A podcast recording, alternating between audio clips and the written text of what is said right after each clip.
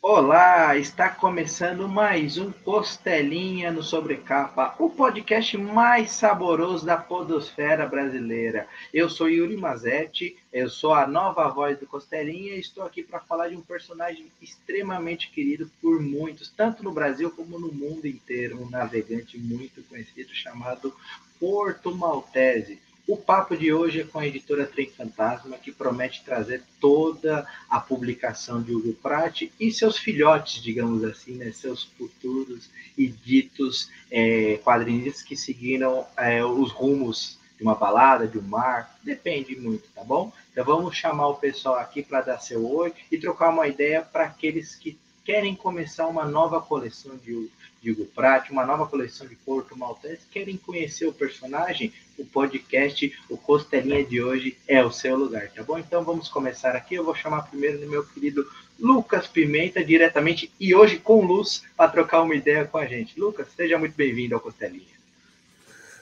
Valeu, valeu, Yuri. Muito obrigado. É um prazer estar por aqui.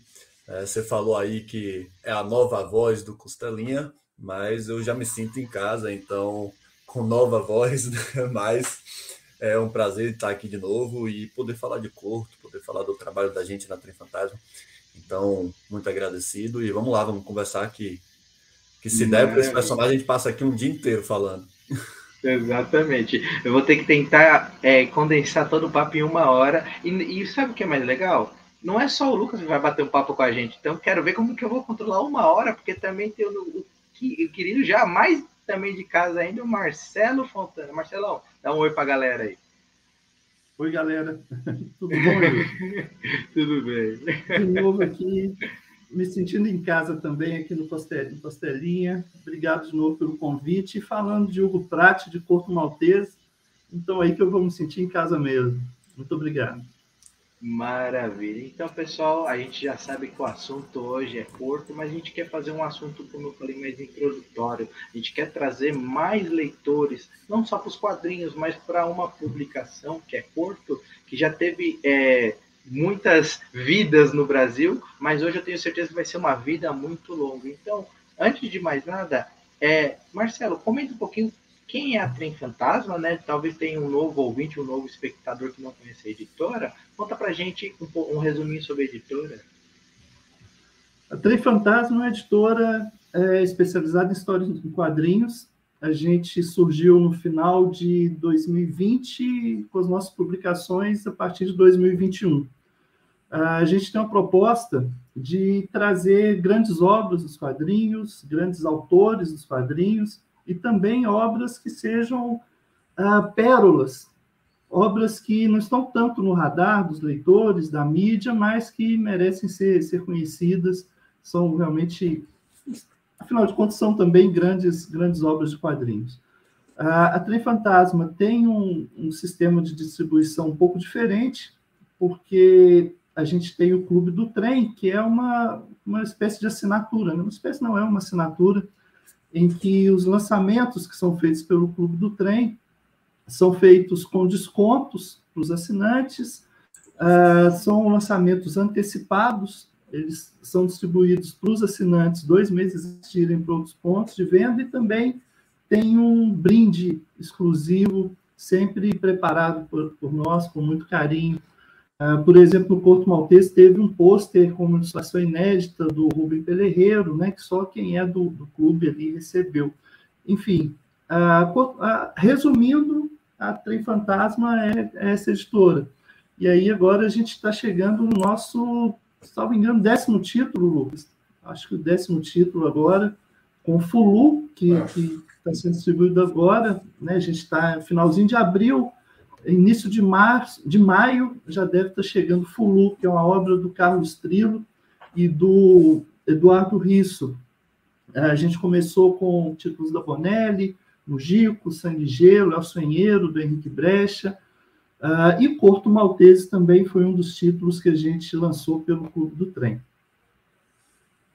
Maravilha. Inclusive, pessoal, convido vocês a dar um pulinho lá no, na RacerPod ou mesmo aqui no, no Sobrecapa, você está ouvindo aí no podcast, que a gente teve outras lives, tanto com o Marcelo como com o Lucas, a gente aprofundou bastante sobre editora, sobre o Clube do Trem. Então, se você ficou curioso, quer assinar, dá uma olhadinha lá nos vídeos, se intera dos assuntos, já vê os títulos que eles lançaram, que a gente debateu eles lá, para a gente poder, nesse, nesse papo de hoje, focar mais no Porto, que aí já joga a bola para o Lucas, que é, vocês assumiram um papel de trazer todo o Porto Maltese, que eu já ouvi em alguns lugares, que talvez não seja o campeão de vendas, não seja um título que seja é, atrativo, talvez, para os leitores, porque ele já esteve com outras editoras, mas vocês abraçaram é, essa ideia.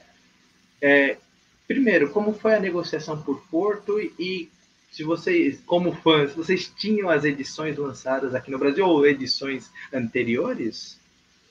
É, eu, né, falando aqui por mim, eu tenho as edições que foram lançadas aqui no Brasil, né, Nemo, Pixel, LPM, uh, tenho algumas edições lançadas em Portugal, algumas edições francesas, é, no todo, eu tenho toda a coleção do Prat de, de diversos pontos por aí, algumas edições espalhadas né, de vários países. E a gente fala assim: ah, o Corto nunca foi um, um campeão de venda, né?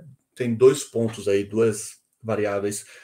Talvez no Brasil ele nunca tenha vendido até então o que as editoras que publicaram esperavam, né, pela força que o personagem tem, mas lá fora ele sempre foi um, um carro-chefe de venda, né? Lançar um, um corto maltese, não à toa ele ficou sendo republicado todos esses anos, já vão fazer 30 anos que o Prat morreu, né? E todos esses anos ele vem sendo republicado, republicado até que é, em 2015 os editores e os, os detentores dos direitos, né? Os familiares ali na decidiram que, que era um, um, momento de continuar a história. E aí o Canários e o Pelerreiro vão ser a dupla responsável por, por continuar a viagem de Corto Maltese.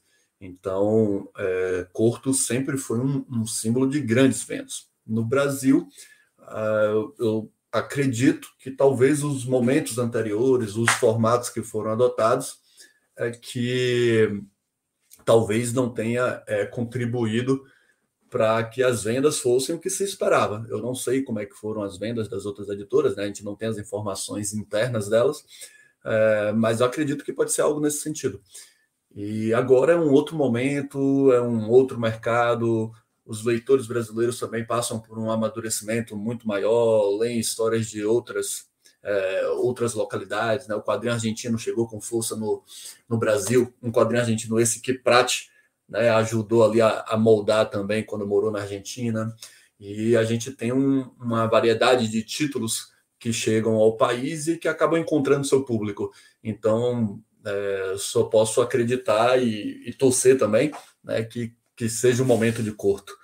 A gente espera muito poder cumprir né, o que está aqui a nossa promessa de finalmente publicar todo o curto no Brasil. Então, estamos fazendo aqui a nossa parte. Legal demais. Marcelo está mutado. Eu ia falar isso. só estava dizendo que nós vamos sim publicar o corpo todo no Brasil, não tenham dúvidas. Em breve, em breve não, né? É uma coleção longa, é, mas todo mundo vai ter seu, sua coleção completa de corpo em casa, pode ter certeza. Não, maravilha. É, é legal o que o Lucas comentou, que uh, o mercado realmente mudou é, você sente quem tem um pouco mais de idade, um pouco menos de idade, não importa, mas você sente a diferença que você não vai mais na banca, você não compra mais quadrinhos de que, aí, que o pessoal americano chama de issue, né, que as edições bem fininhas, capa cartão. Hoje em dia, se não é encadernado capa cartão com mais de 100 páginas, é tudo capa dura ou algo do tipo. Agora o pessoal é, tenta mudar para ter algo menor, mas são minisséries, histórias one shot, varia bastante. E é legal isso de você pensar que agora é a hora, agora é, seja o momento. E é legal também dizer que vocês vão publicar tudo com, é, com tempo, com organização. Então, Marcelo, é, qual que é o planejamento da Trem em relação à publicação de Porto? É, vai ser no modo bimestral? Vocês é, estão se organizando é, mensalmente? Como que vai ser essa publicação? Não precisa dizer os títulos por enquanto, mas como que vai ser esse espaçamento de publicação? E vai ser sempre pelo Clube do Trem, as publicações do Corto em primeiro momento? Não, Yuri. É, não, vai ser não, vai ser, não vão ser todos os volumes pelo Clube do Trem, até porque ah, senão se tornaria só o Clube do Corpo, né? E a proposta uhum. da editora é ter no Clube do Trem títulos variados. É, embora a gente tenha percebido, muita gente entrando em contato com a gente, é, a gente tem percebido uma demanda de talvez uma assinatura específica para o Corpo Maltese. Então, a gente está estudando essa possibilidade também. Uh, mas, por hora, o que, que, qual a nossa proposta? São lançamentos quadrimestrais, é, lançar um título a, a cada quatro meses, uh, até porque o Corpo Maltese ele é um título muito delicado de ser publicado. É, é, um título que ele passa por aprovação pela licenciante, que é a, a quem a gente tem contato, que é a Casterman, da, da Bélgica, uh, e a Casterman passa para a Kong S.A., que é a detentora dos direitos da obra como um todo do Hugo Pratt. Então, essa aprovação do material ela é demorada. Então, não é viável, por exemplo, uma publicação mensal de Porto Maltese, até pelos, pelos prazos. Uh, então, a princípio, a gente vai fazer esses lançamentos quadrimestrais, mas nada impede também, quem sabe, a publicação, a série não engrena, e a gente reduz um pouco esse prazo. Né? Mas, a princípio, a proposta é ser mesmo quadrimensal. Se pensarem aí, o pessoal que está ouvindo a gente, o Marcelo falou do, da questão da, da aprovação, e nós fizemos todo o material, mandamos para aprovação, e a gente fez um, um, um, marcador de página. Mas até então, um marcador de página, uhum. né? A gente sempre fez um marcador de página de todos os nossos títulos e nunca mandamos para aprovação. A gente manda o material, o livro pronto. E aí, quando a gente fez uma postagem, a gente manda a postagem, o pessoal falou, ué, mas deixa eu dar uma olhada nisso daí. Então, eles fizeram questão até de olhar um marcador de página. E aí, quando a gente manda o marcador de página, de página manda o marcador de página, pronto, lá vai mais 15 dias para esse povo dar uma resposta para a gente, e a gente aguardando, e tudo em curto foi assim, sempre com, com um, um delay grande, vai para lá e a gente fica na resposta até a, a aquisição dos direitos, né, que você perguntou é, anteriormente, e eu ficava, Marcelo estava conversando com eles, né, e aí eu, e aí Marcelo, responderam o nosso e-mail? Nada. E nisso era dois meses sem resposta. E todos os dias responderam o nosso e-mail, responderam o nosso e-mail. E nada da resposta chegar. Aí os caras mandavam a resposta. A gente, na ansiedade, respondia no exato instante que eles mandaram para a gente. E aí esperava mais dois meses pela resposta. Então era muito mais a gente na ansiedade do que eles. Mas para fazer uma, uma, coisa que, sei lá, uma periodicidade mensal, né, ou bimestral, a gente teria que ser uma editora praticamente voltada só para o corto. Está né, tá se dedicando mas, a corto. Mas talvez é. nem assim, Lucas. Eu nem acho que nem assim, nem que a gente fosse uma editora grande, voltada só para o corpo, mesmo assim a gente não conseguiria fazer mensal, né? porque não depende só da gente. Exatamente. É, né? Depende desse processo. Né? Que, que Teria que ser um processo que, que a gente tivesse, talvez, 10 títulos já pronto, mandasse para aprovação e aí começar a publicar o primeiro quando os 10 já tivessem aprovados. É, então... Começar a publicar daqui a dois anos, né? Pois é, uma coisa assim. E aí o prazo ia ser o mesmo.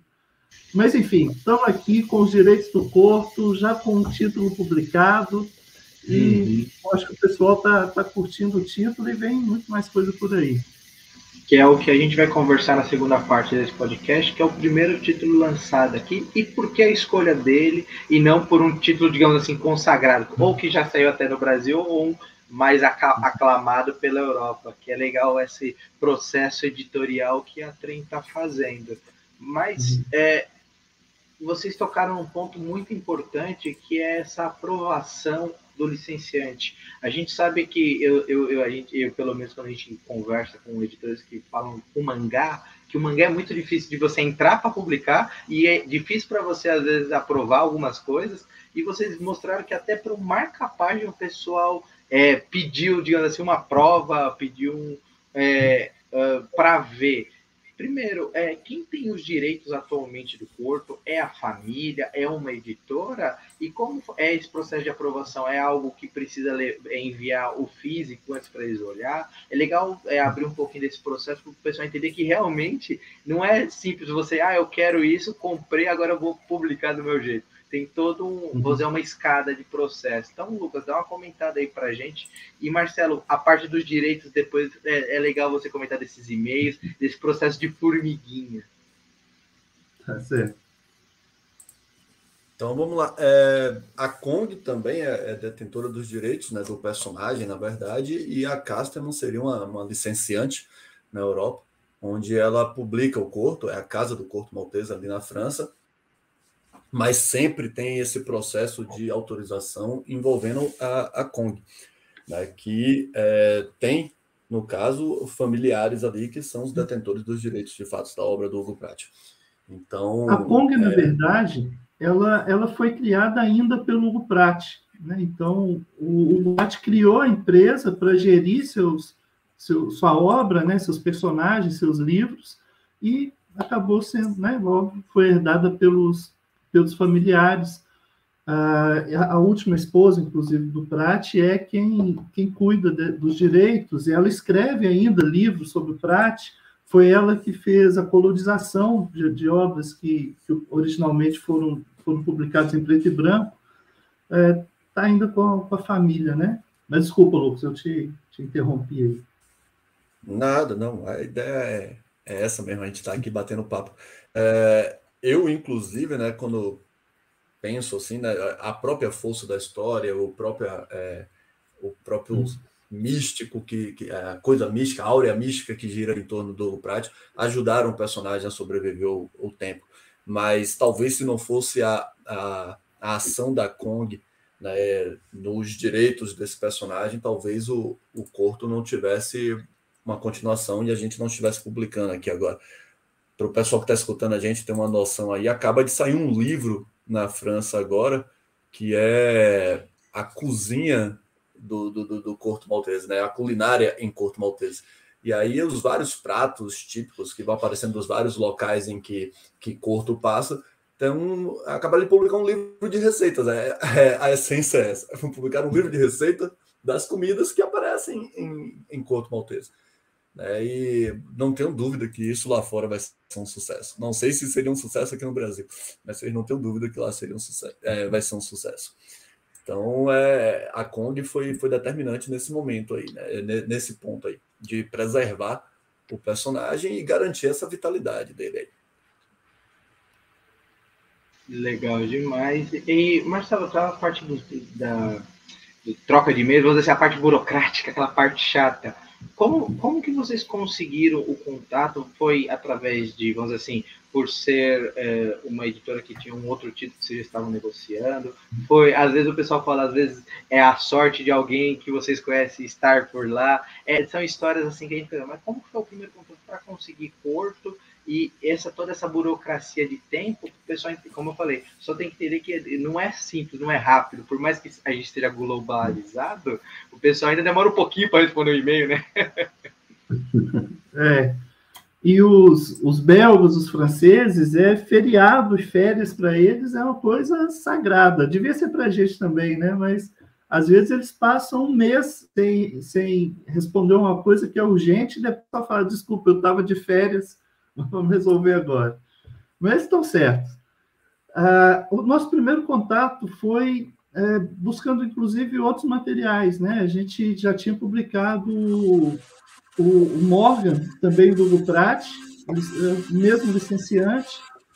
Ah, e logo depois que a gente publicou o Morgan e mandou o exemplar para eles, né, já o exemplar físico para eles, eles liberaram para a gente o Corpo Maltese depois de uma é, né, depois de várias conversas. Essa demora que o Lucas até falou, a gente percebeu que talvez eles estivessem empurrando a gente um pouco com a barriga ali. Eles queriam ver o que, que a gente ia fazer com Morgan antes de liberar o Corpo Maltese. E aí, quando eles tiveram em mãos ali o livro, né, o Morgan também do Hugo aí eles viram que Corpo Maltese estaria em boas mãos, modéstia à parte, aqui no, aqui no Brasil.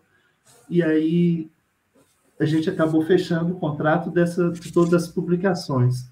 É uma parte realmente burocrática, é uma parte meio chata, mas também é, é gratificante quando dá certo, quando tem um título tão importante que a gente gostaria de publicar, porque a gente recebe a notícia que sim, podemos publicar, vale a pena aí todo esse, todo esse trabalho.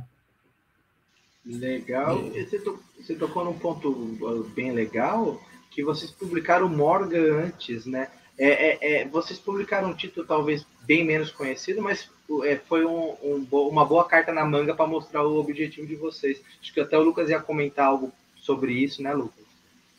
É, na verdade, o, o, o, Morgan também era uma vontade, né? Na, desde o início, a gente pensou na Trem Fantasma, a gente tinha certeza que a gente queria publicar o, o Hugo Pratt. E o Morgan é, era um, um, ponto inicial legal para a gente, porque se tratava de uma história inédita é, no Brasil, e a gente estaria publicando um dos, do, dos autores que, que, que, a gente admira muito. Né? Então foi um bom ponto de começo. E o Marcelo falou que talvez eles estivessem empurrando com a barriga. Eu já não acho nem que foi talvez, né? Eu tenho quase uma certeza, que eu lembro que um e-mail eles responderam para a gente assim: vocês já mandaram as cópias do Morgan? Então eles não quiseram nem continuar com assim, já mandou a cópia? Aí já, já mandamos, deve estar chegando por aí. E a gente assim. nem tinha, e nem tinha vencido o prazo, né? A gente tinha acabado de publicar Morgan, a gente tinha ainda alguns meses para mandar a cópia física e eles cobraram, cobraram com poucos dias. Mas aí quando chegou lá, é, a gente. É, enfim, eles viram o resultado do trabalho, né? A gente ficou bastante feliz quando o próprio Morgan chegou para a gente. E ainda hoje, né, já tem passados aí mais uns sete lançamentos depois do Morgan e tem, tem gente comentando, tem gente fazendo resenha, pessoal descobrindo o GoPrat pelo Morgan, né? Então a gente acabou fazendo uma coisa curiosa, que era o último trabalho do Prat, mas muito, muita gente aqui no Brasil descobrindo o Prat pelo último trabalho dele. E aí a galera que vai acabar né, saindo do Morgan e entrando no, no Corto Maltese vai se encantar ainda mais, porque né, o próprio Prat já dá um aumento de qualidade no corpo. Então, é, acho que, que foi tudo certo, tudo caminhando para que a gente tivesse com o Corto Maltese nas mãos. Eu, eu sou um caso desse. Eu li prime... a primeira coisa que eu li de prática foi o Morgan, eu fiquei curioso. O, é, a, a, aquela história, eu vi a live de vocês no lançamento da editora, eu apoiei no, durante a live o Clube do Trio e falei assim, cara, é um trabalho é, corajoso e louco, né? Porque vocês estão falando um clube de assinatura, né? O pessoal tudo fugindo, acabando os boxes de assinatura, o pessoal fazendo um clube de assinatura. Eu falei, poxa, agora a gente vê a Mino fazendo um clube de assinatura Blu-ray que se chama Philips, né, para fazer toda a publicação dele, que é um meio de viabilizar muita coisa. É quase um, um método de. Eu não vou falar catarse, porque o catarse tem um método diferente, mas é uma ideia de entender o público, quem está com vocês, saber que vai ter aquele X de pessoas e talvez fidelize a pessoa com descontos. E o Morgan, para mim, realmente foi é, a porta de entrada da Fulprat. É, eu me encantei pela, pelo jeito dele narrar as coisas, mesmo sendo o último trabalho, talvez o trabalho é, assim, menos caprichado, entre aspas, claro, dele, porque tem gente que faz um trabalho menos caprichado e é muito melhor que muita gente faz caprichado. É, é incrível. Mas uh, a gente tem essa porta de entrada e eu acho que é, é um bom momento para a gente falar da porta de entrada que vocês escolheram para o Corto Maltese. Para quem está ouvindo a gente pelo, pelo Spotify ou outro agregador de podcast, Vá no YouTube e veja a capa desse belíssimo quadrinho que é o Corpo Maltese sob o Sol da Meia-Noite. O pessoal já vai estranhar, mas peraí, não tem o Gufrati como escritor ou desenhista. São novos autores. É, primeiro, é, Marcelo, o que, que é esse novo Corpo Maltese, né? O que, que é esses novos autores escrevendo? Por que, que esse trabalho existe? E depois o Lucas emenda de por que escolher esse trabalho como o primeiro e não um clássico, um trabalho que talvez vendesse até mais é, pelo, pela curiosidade, ou menos, porque já saiu antes. É meio ambíguo isso, mas conta para a gente dessa decisão editorial de vocês. Então, a gente tá. começou com. Eu primeiro? Eu... Uhum. A gente começou com Sob o Sol da Meia-Noite, que é uma obra do Juan, Juan de Canales, do Rubem Pelerreiro, uma dupla de autores espanhóis. O Dias Canales é conhecido aqui no Brasil pelo Black Sad. É, o Pelerreiro já tinha sido publicado aqui no Brasil no, no álbum do Jeter Lampen e também pela Trem Fantasma a gente publicou Cromáticas, que é um trabalho lindo, modéstia, modéstia parte não, né? Mérito do Pelerreiro, mas a gente ficou orgulhoso de trazer aqui para o Brasil, Cromáticas. Ah, Sob Sol da Meia-Noite, ele foi publicado lá na Europa em 2015, dentro desse movimento de retomar o personagem, o, o Porto Maltese. O Prat havia falecido em 1995 e, portanto, 20 anos depois, né, foi retomada a publicação do personagem. O último álbum do, do Prat foi Mu, A Cidade Perdida, é, dentro do, do, do, universo do Porto Maltese, né? O último de todos, de toda a obra, foi o, foi o Morgan. Sob o Sol da Meia-Noite se passa é, em várias partes do mundo e principalmente na, nas Américas, na América do Norte, que é uma característica do Porto Maltese. Né? O Porto Maltese é um navegador, ele é um viajante, é um cara que, para ele, não existem, não existem fronteiras. E o, o Dias Canales e o Pelerreiro, eles criam uma história é, que respeita muito a obra do Prat, e até por isso a gente quis começar por essa obra, né? É uma obra inédita no Brasil e que respeita muito o trabalho do Prat. Uh, fala um pouquinho aqui sobre o roteiro, né? Começa no, na exposição mundial no, no Panamá em que o corpo maltese ele recebe uma carta de um amigo, Jack London, o escritor mesmo, Jack London, que faz parte do universo do corpo maltese, já apareceu em, em Álbuns do Prat também, é, falando sobre uma, uma amante do amante, esposa do, do, do Jack London, que deveria receber uma, uma carta. O Porto Maltese deveria levar essa carta para ela. E nisso ele vai para o Canadá, vai para o extremo norte, ele enfrenta, se depara com, com irlandeses rebeldes que estão refugiados no, na América do Norte, ele se depara com um, um indígena que é, é, é influenciado pelos, pelos princípios da Revolução Francesa e quer fazer uma Revolução Francesa, uma Revolução Indígena aos moldes da Revolução Francesa, né? E, a Revolução Francesa a gente sabe, né, que apesar da, dos princípios da liberdade, igualdade, fraternidade, mas que envolveu muito derramamento de sangue também, guilhotina. Isso tem também ali na, na obra do nesse álbum do Corto Maltese. Uh, envolve exploração de petróleo em áreas né, que hoje a gente chamaria áreas de preservação, mas a gente está falando de uma história ali de 1905, né, que se passa em 1905. É, enfim, é, não vou falar muito mais para não dar spoiler, né, mas já dando ali alguns pontinhos para o pessoal ter curiosidade. E uma coisa também que o Prat faz bastante, que o Pelerreiro e o Canales buscaram também nesse álbum é trazer personagens reais, não só o Jack London, mas outros, outras pessoas que realmente viveram nessa época. O, o, os autores trazem para ser personagens nessa, nessas histórias. E aí entra um ponto também, que é o ponto do, do editor chato que a gente é na, na Trem Fantasma. Os licenciantes, eles devem, poxa, lá vem os casos da Trem Fantasma de novo com esse par porque a gente sempre gosta de trazer extras para as nossas edições.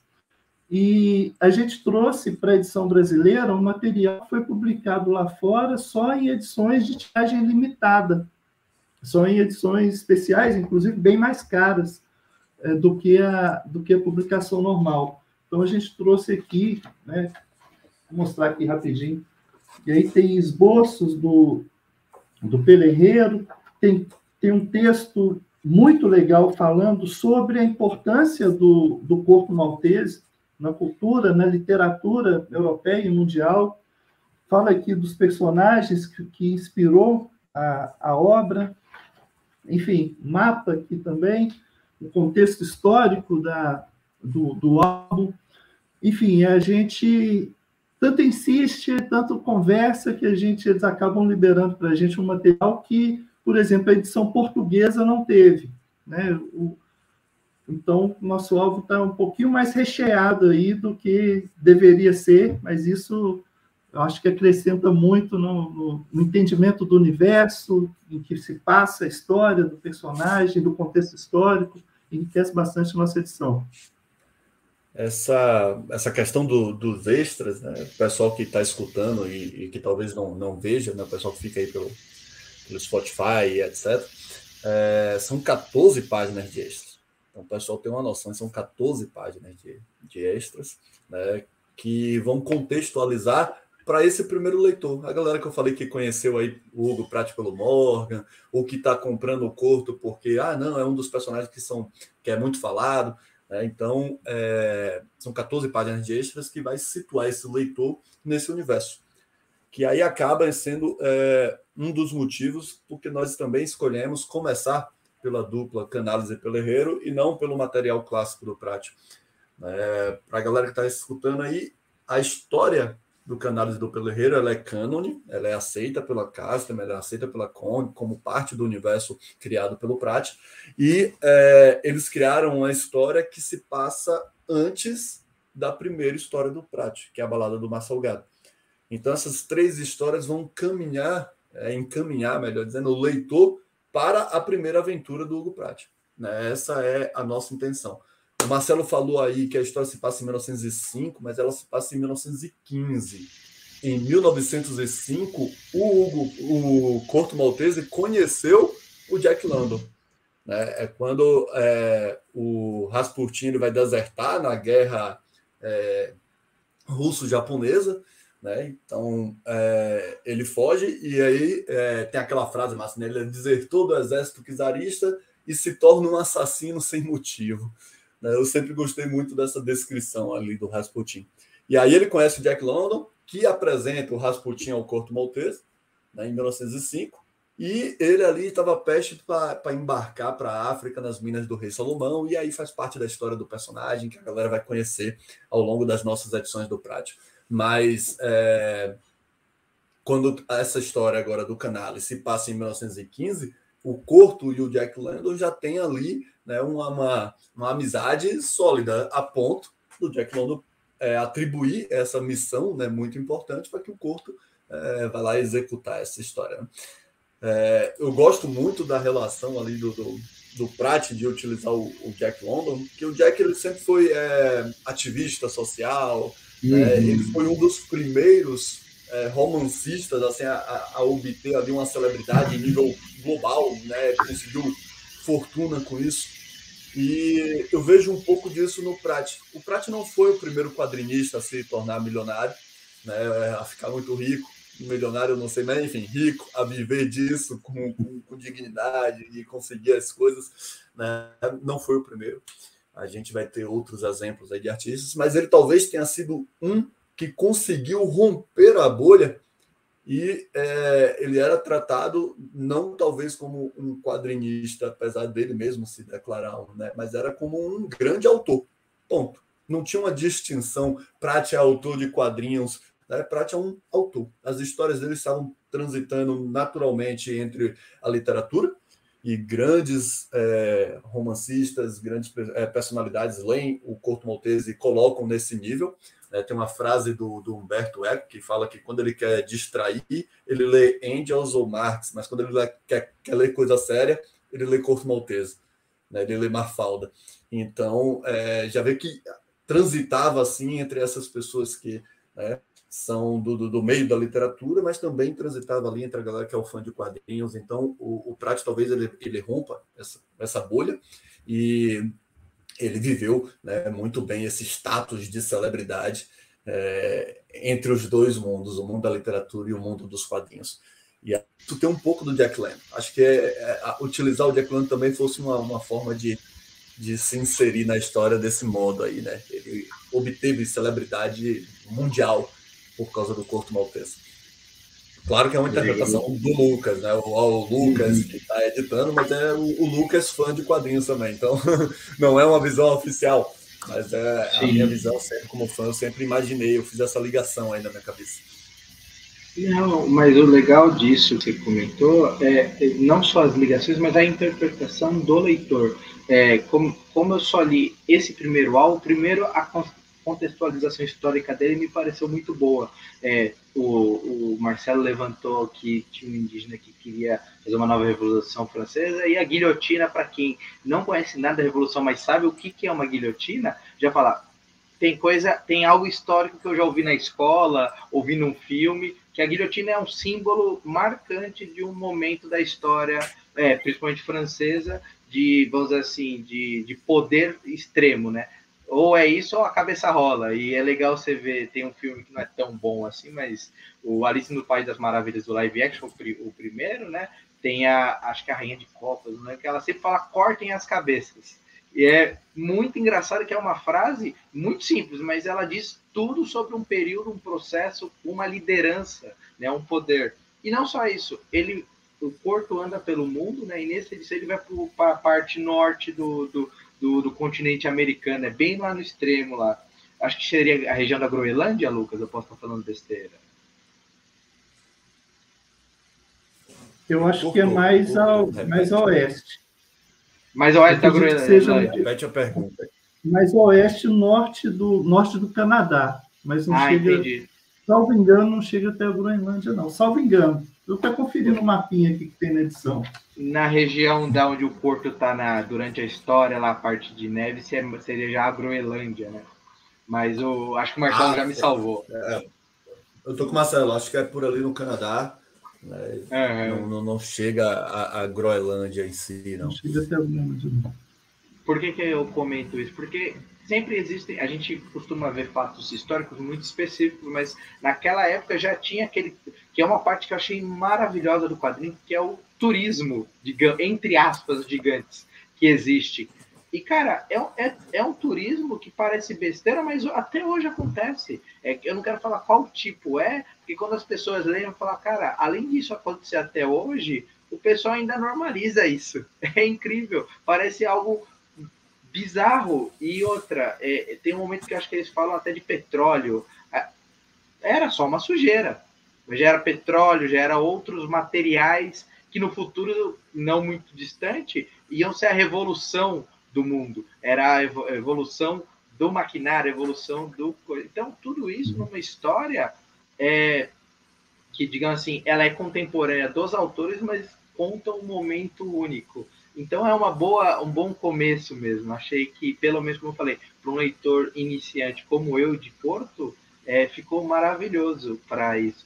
Aí a ideia é manter essa linha, Marcelo, de lançar primeiro as histórias inéditas, aí o Lucas já emenda. Saindo novas histórias dessa linha que o Canais do Pelerreiro fizeram, a Trem já pensa em trazer ou já foi tem, costurado um acordo para trazer tudo assim que for publicado? Uhum. A gente. É... Yuri, tá... repete a pergunta para mim. Está sendo claro. gravado. Tá? Não, fica tranquilo. Para você, Marcela, é sobre a, como que vai ser a publicação é, no quesito de ah. é, trazer primeiro só os inéditos, e como que vocês vão pensando, e depois o Lucas emenda. É isso, a gente vai, a gente vai iniciar a publicação com os três é, inéditos da dupla Canários e Pelerreiro.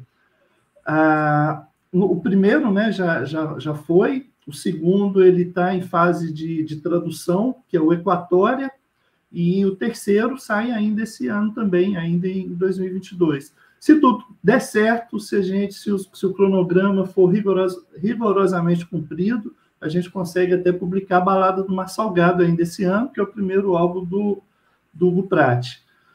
Uh, mas a, a, opção pela, por, esses, por esses álbuns é justamente pelo que o, o Lucas falou, né? por, por, serem álbuns inéditos, então a proposta nossa era realmente iniciar com álbuns inéditos, é, e os álbuns inéditos do Pratt eram álbuns do meio da, da, da, da saga do Hugo Pratt, né? do, do, do corpo do Hugo Pratt.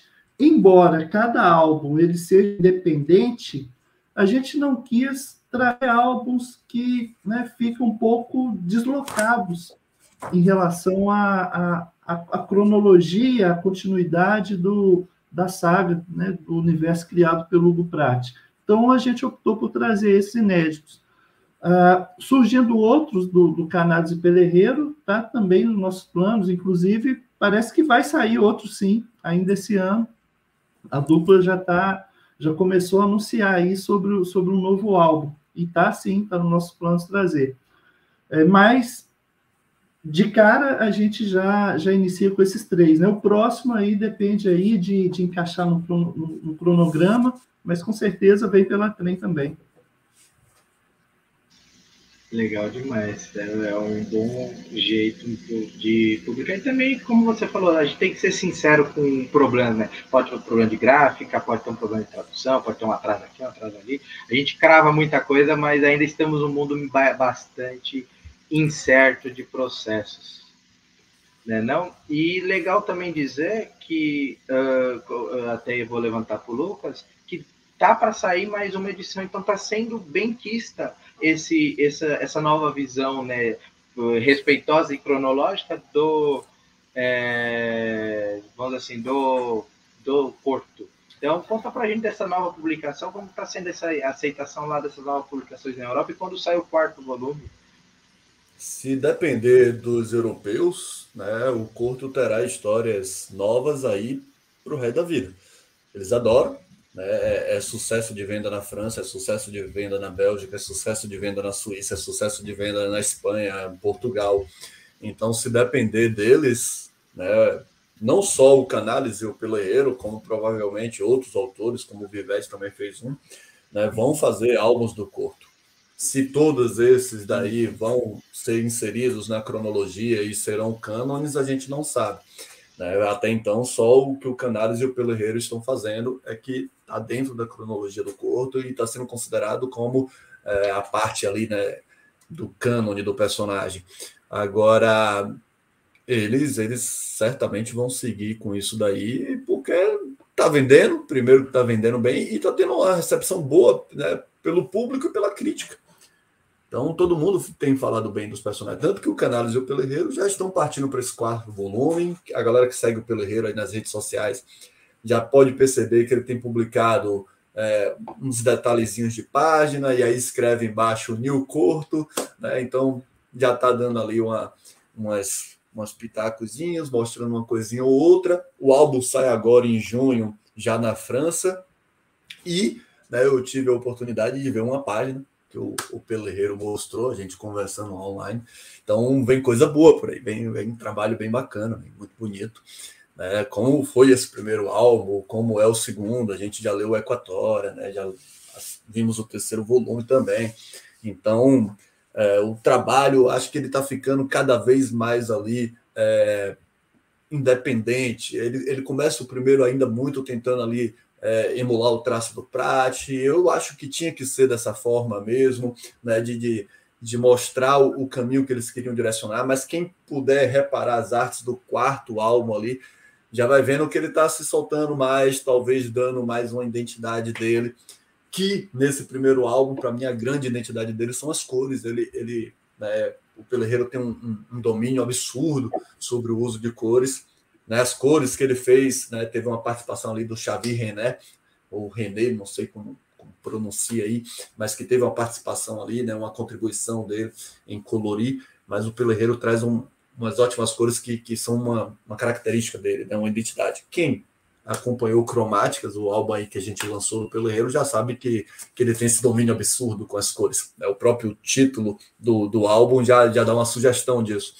E esse quarto volume, ele está trazendo isso agora no seu próprio traço também. Ainda reconhece-se um prático, mas talvez né, é, um pouquinho mais da personalidade do Pelerreiro. Então isso vai ser bacana. E sim, é, a nossa pretensão é publicar tudo que eles vão estar tá fazendo do personagem lá fora. Então, oficialmente, quando anunciamos a coleção de 12 álbuns do Prat, mais os três do Pelerreiro com Canales. Mas se eles lançarem mais lá fora, a gente vai trazer. Só que aí já não vai estar tá mais nessa cronologia, porque a gente já vai ter começado a coleção do Prat, então vamos intercalando ali à medida que for saindo lá fora e trazendo para o leitor brasileiro. Maravilha. Nossa, isso fica dá aquela curiosidade porque é um trabalho, você tem todo o trabalho pronto já do Prat, tem três histórias, mas tem mais trabalho em andamento. Você fala, cara, isso tem chão ainda e ah, poder a gente contar com essa publicação aqui é muito, muito gratificante, porque por muitos anos é, eu sempre ouvi, não, você tem que ler Corto Maltese, é, tal lugar, tal lugar você consegue, é, são poucas edições, mas você consegue. Aí eu, cara, eu não acho, quando acho é muito caro, e nunca vai mais sair no Brasil isso, e é bem empolgante e emocionante ver não só essa publicação, mas outras saindo. Agora o pessoal já vai começar a, a pentelhar para trazer outros títulos que são quase impossíveis de sair no Brasil. Então, tenho certeza que já estou sempre recebendo. Não, precisa publicar isso, publicar aquilo. É com a calma, gente. A gente está indo aos poucos. Mas o pessoal entender da, da coleção. É, Marcelo, formato, quantidade de páginas, é, vai ser uma coleção que vai seguir o mesmo padrão? Como que vai ser a coleçãozinha do, do, do Prati barra Corto Maltese aí pela frente? Então, o formato a gente vai manter o formato que saiu já o Corto Maltese aqui no Brasil, é 28, 20 por 28 centímetros, capa dura, uh, que é o formato dessa edição, é o formato do Morgan. Então, quem quiser ir fazendo a, a coleção Hugo Pratt da Trem Fantasma vai ficar ali padronizado, que na verdade é o formato também que a Pixel e a, e a Nemo haviam publicado. Né? É, a, gente, a gente ainda não sabe. na verdade, é um dilema que já vem se arrastando por alguns meses e a gente ainda não definiu, não bateu o martelo, e aí ajuda opiniões sobre isso. Se a gente publica a obra do Hugo Pratt em preto e branco, ou colorida. A opção pela obra do Canales e Pelerreiro foi por, por ser coloridas, até porque o original né, foi feito originalmente colorida, como o Lucas falou, o Pelerreiro é um, um mestre das cores, a história foi pensada para ser colorida. Já do Prat, ela foi pensada para ser preto e branco, a publicação original foi em preto e branco foi colorizada depois, mas com a supervisão do Guprat. Né? As cores também ficaram extremamente bem feitas. Então é o dilema: pegar o original, né, o, o, conforme foi publicado pela primeira vez, ou pegar já com a colorização, que também é muito bem feita. Então, até o final do ano, a gente tem que decidir isso. É, já vem se arrastando e a gente ainda não, não bateu o martelo. Na sua opinião, Yuri, o que, que você acha? Dá uma opinião aí para a gente, ajuda. Ah, cara, eu vi o Morgan preto e branco, aí eu. E o papel é gostoso, é um papel mais amareladinho, fica muito bonito. E eu imagino que o Prat, pelo que eu vejo, na, que eu pesquisei internet, falei, vamos, vamos ver como que é a arte do Prat antiga. O cara trabalha muito bem o preto e branco. Aí você, beleza. Vamos no preto e branco. Aí você fala, como que é a colorização depois? Aí você vê que o, a cor começa a te, te brilhar o olho. Aí, como a gente, eu sempre brinco, eu, eu acho que deveria fazer encadernado, parrudão com as duas versões. Aí o leitor que se vire para pagar. Mas eu vou ser sincero, eu preferiria em preto e branco. Eu acho que eu queria ver a, o traço dele 100% original, 100% preparada assim. Então, se for fazer, na minha opinião, preto e branco. Se chegar colorido porque a maioria venceu, eu vou comprar do meu jeito. Essa é a minha, a minha deixa aqui. O pessoal tem uma, uma noção, né? O Marcelo falou do, da, da, dos extras aí da, da edição. É, na, na Europa, na, na França, esses, esses, extras eles saíram na edição preto e branco, não na edição colorida. O, a edição de luxo deles é a edição preto e branco. É, a colorida seria a edição comum ali. Então, é. eles mesmos entendem isso, né? Que o preto e branco vai representar ali o, o máximo da arte do, do, do, artista. E o Prat, né, a gente não pode desconsiderar que é um mestre no, no preto e branco. É, é, é, o cara que, de fato, ali é discípulo do, do, do Milton Caniff. Então, pegar o Prat no preto e branco é, é essa essência. Quando a gente fez a divulgação do, do Morgan, eu trouxe uma frase dele que ele disse que ele queria, é, através dos desenhos, cada vez dizer mais utilizando menos.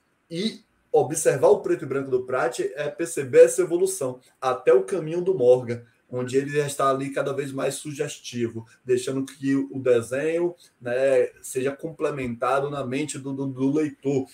Então, prestigiar isso, apreciar isso, é, Aqui é o Lucas, não é editor, tá? O Lucas, editor, vai discutir com, com os sócios e vai ouvir a opinião de vocês, mas o Lucas, o leitor, estaria que nem o Yuri, votando no preto e branco. O, tem uma coisa também que o Hugo Pratt, na Europa, fala que o Hugo Pratt é um dos fundadores da escola argentina do preto e branco, né? porque grande parte da carreira do Hugo Pratt foi na, foi na Argentina, e lá ele publicou junto com. É, publicou obras com, com, com Osterheld, Ernie Pike, né, que saiu recentemente pela Figura, fazia parte dessa escola também, o, o Alberto Brecha, é, enfim, vários artistas que hoje né, são, são reconhecidos como grandes mestres dos quadrinhos e que os europeus identificam essa escola argentina do preto e branco, né, que tem o Brecha, principalmente Brecha e Hugo Pratt, como dois dos principais expoentes. Eu, eu não, não, gosto dessa frase né, do, dos europeus ao referir ao, ao Pratt, não pelo mérito que ele não tenha, mas que aí é desconsiderar pelo menos 30 anos de quadrinho argentino, que já fazia quadrinhos adultos e de qualidade 50 anos antes dos europeus. É, existe uma escola de domínio preto e branco na Argentina que, nossa, o Prat foi lá para aprender, mas que ele deixou um legado, ele deixou. Ele deixou um legado, ele deixou obras importantes e ele trabalhou talvez com o maior roteirista de quadrinho de todos os tempos. Né? E que viviam se bicando ainda por cima. Então, é, a passagem dele pela, é, pela Argentina, que se eu não me engano, ele chega ali é, em 49, mas ele só vai mesmo em 62, e é lá é, com a editora Abril, que tinha lá uma, uma, uma, filial argentina, ou começa na Argentina, não lembro bem aqui a, a história agora, ele vai publicar né, obras de ficção, obras de aventura. E aí a gente entra numa característica do Prat, né, que era um mestre em domínio de, de, de, de aventuras, de narrar aventuras. E aí, talvez, dentro do, da escola preto e branco de aventuras, a gente possa considerar o Prat ali um dos pioneiros na Argentina. É, tem uma frase dele que eu não me lembro é, exata assim, mas eu lembro do finalzinho. O final sempre ficou na minha cabeça. Que ele dizia: aventura é procurar qualquer coisa que pode ser bela ou perigosa, mas que vale a pena viver. Isso é a essência dos personagens do Hugo Pratt. É, os personagens que vivem essas tramas absurdamente perigosas. Né? Você fala, por que diabo alguém vai se meter num negócio desse? Com Corto, isso é direto. Por que, que o Corto fez isso? Por que, que ele foi. Sabe? Ele, ele caça a confusão. Ele tá indo para cada canto onde ele fala, vou, tá tendo uma guerra ali, eu vou naquela treta, eu vou lá brigar, eu vou lá me meter no meio das coisas. Então era aquela essência de aventura que o mundo teve no, na transição do século XIX é, para o início do século XX. E o Prat viveu isso, essa, essas grandes histórias ali, e ele traz isso. Talvez para o quadrinho ele seja, no quadrinho, um, descendente ali do, do, do, Alexandre Dimas, do Cooper, uh, do Herman Melville, do, do Conrad, ou seja, os caras que eram é, grandes romancistas de aventura. E o Pratt traz isso para o quadrinho. Então, isso é, é. é, é marca dele ali. É, o Marcelo lembrou bem, Tá curioso pro preto e branco do Prat? Vai no N Park da figura. É um bom, uma boa dica para você tira, ter alguma criar mais dúvidas na cabeça sobre o que você prefere. Mas, Mas vai no Park... Ernie Pike e no Morgan. Vai Boa. nos dois. Vai nos dois. Não, mas é, é, muito bom. Vai no Morgan. Mas é, é legal, essas duas obras são, são, são bacanas porque pegam o Prat em dois momentos é, extremos da carreira, né, praticamente. Ernie Pike ele fez ali ainda no início, a gente pode dizer, né, considerando toda a trajetória que ele teve depois, Ernie Pike é uma obra de início de carreira, uh, e aí já vê todo o potencial que ele tem como mestre dos quadrinhos, ainda mais com o roteiro do Osterheld. Né? E, o, e o Morgan já é a maturidade, né? a última obra que ele, que ele, que ele trabalhou, uh, é, mostra, mostra um traço, como o Lucas falou, que com, com menos traços ele tenta mostrar mais, mas a, apesar de ter alguns traços, algumas cenas que você, poxa, isso aqui é, é, é muito simples, mas é de uma sutileza que se você consegue se inserir na obra, né, pegar os detalhes, pegar a sutileza da obra, você vai ver que realmente é um, um artista no ápice da, da sua maturidade. É um, né, tanto Morgan quanto Ernie Pike são, são obras que merecem realmente ser conferidas. E, se possível, as duas ao mesmo tempo, né? Pega uma, lê e já lê a outra. São duas histórias de guerra, inclusive, é, com, com esses extremos da carreira do Pratt conhecer é, esses traços do, do Prat e perceber esses momentos diferentes é também se inserir um pouco na, na biografia do próprio Prat. Né? O Marcelo dá o exemplo aí do Ernie Pike, né? ele ali no, no, no, início de carreira, mas é com, com Ernie Pike, com o Sargento Kirk, que, que o traço dele ali começa a fazer escola na Argentina, e aí ele vai lecionar é, num curso de desenho com o Alberto Brecht, então, não bastasse né, a, a, a parceria com o Osterheld, um dos maiores roteiristas, se não o maior de quadrinhos de todos os tempos, aí depois ele vai tipo, trabalhar com o Alberto Brecht. Olha, vamos dar aula de desenho. Depois ele se manda para o Brasil, onde ele vai botar a, é, a Escola Pan-Americana de Arte. No Brasil, ele vai dar aula aqui. É, então, conhecer esses trabalhos e conhecer é, esses traços é, é, se inserir um pouco na biografia do Prat, que é riquíssima. Né? A gente já, desde que, que anunciamos Morgan, a gente vem falando do, do que foi um dos brindes, é o pessoal aí que, que ainda não sabe se entra no clube do trem ou não, a gente fez o, um brinde de Morgan, um pôster A3 com, com vários trechos ali da biografia do Prat, e o cara que, que enfim, rodou o mundo inteiro, talvez como o próprio personagem, né? rodou o mundo inteiro, uh, veio para a Bahia, estou né? falando aqui da Bahia, Marcelo está lá em Salvador, morou um tempo em Salvador, é, conheceu uma mãe de santo, casou, fez filho, se manda para o Mato Grosso, vai para a Amazônia, faz filho com a Índia na Amazonas. Então, um cara que tem uma, uma, uma trajetória tão aventurosa quanto o próprio personagem. E aí essas, esses desenhos, esses traços diferentes, é conhecer um pouco da biografia do Prat em momentos diferentes também. Olha, sabe o que é o mais legal? Ah, aquela história da vida imita a arte, o, a gente pode botar muito no Hugo Prat. A vida imitou muito a arte e vice-versa. A arte imitou muito a vida. A Mas, última pessoal... entrevista do Prat, você falando uhum. disso da arte imita a vida, perguntaram para ele assim: ah, é, muitas das, das, histórias do Corto são baseadas na sua história, né, nas uhum. aventuras que você viu, nos lugares que você conheceu, e ele disse: não. Se você perguntar qualquer vendedor de água de coco numa praia em Salvador, eles vão jurar de pé junto que o Corto está ali na frente do mar bebendo água de coco. Essa foi a resposta dele. Né? Então, você já fica ali, é, a vida imitou a arte ou não, né? Para ele, o, o Corto talvez existisse de verdade. É, legal.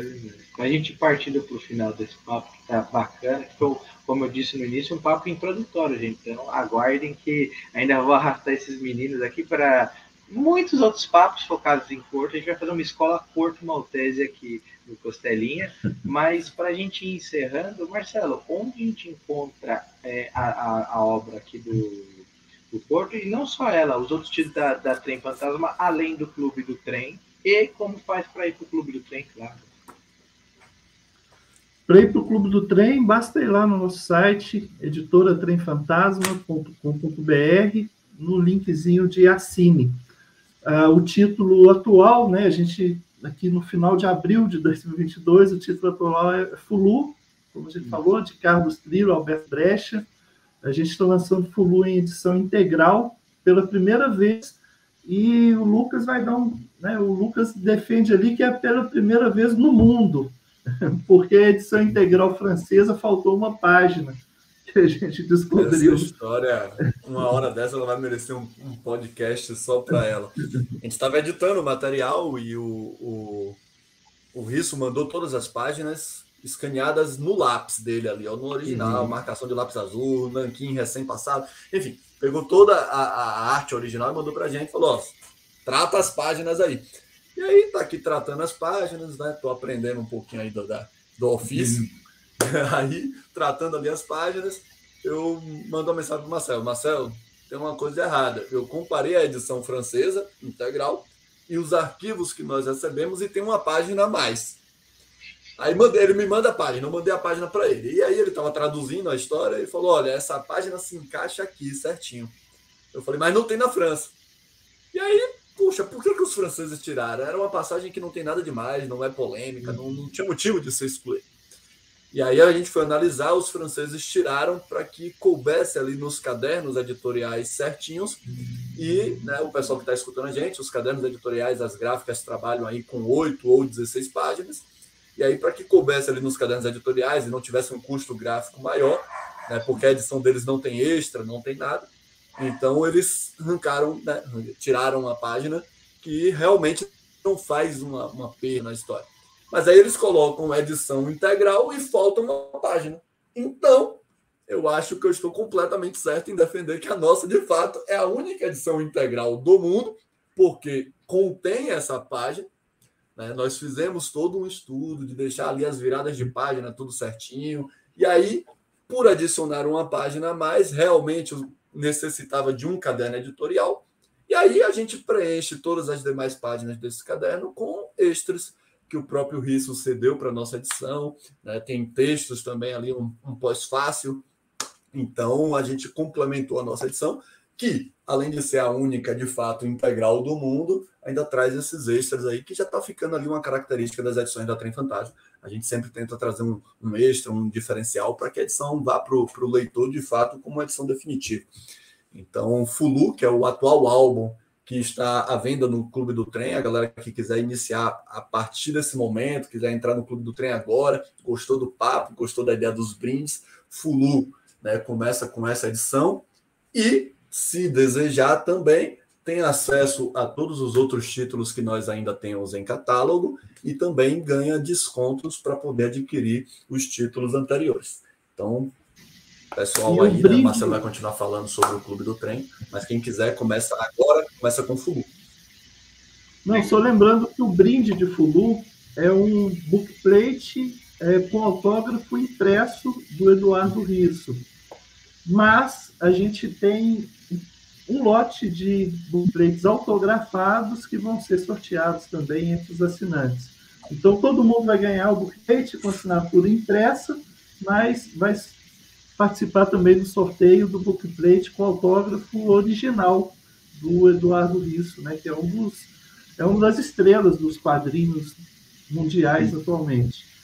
É, e você perguntou Deixar claro para o pessoal que a gente queria, né? É, tentou, nós tentamos, mas o, o Risso, como o Marcelo disse, é um dos caras aí, né? Um dos grandes nomes dos quadrinhos mundiais. E que, fazendo jus ao fato de ser um dos grandes nomes, tem uma agenda bastante atribulada. Então, ele disse: Olha, eu não consigo autografar uma quantidade que atenda a demanda que vocês têm.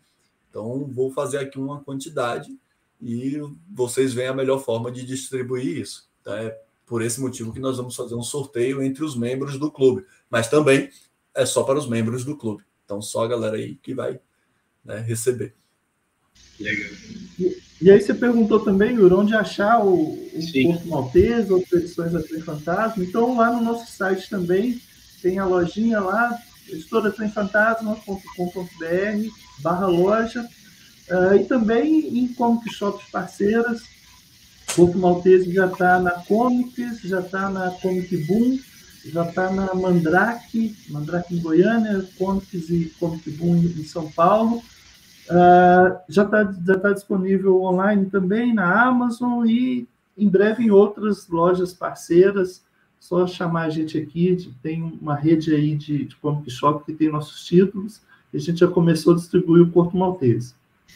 Legal demais. Então, pessoal, por favor, as suas despedidas. Queria agradecer novamente pela presença aqui, pelo papo, pela conversa aqui. Espero que esse seja um bom momento introdutório, né? um podcast introdutório para aquele que está em dúvida em começar a coleção do Porto, né? Ou que tinha alguma curiosidade que precisava ainda para falar, agora eu vou comprar, agora eu vou cair de cabeça nesse universo. Então, Lucas, suas despedidas, onde a gente pode encontrar você quiser trocar uma ideia contigo sobre quadrinhos, outros afins aí.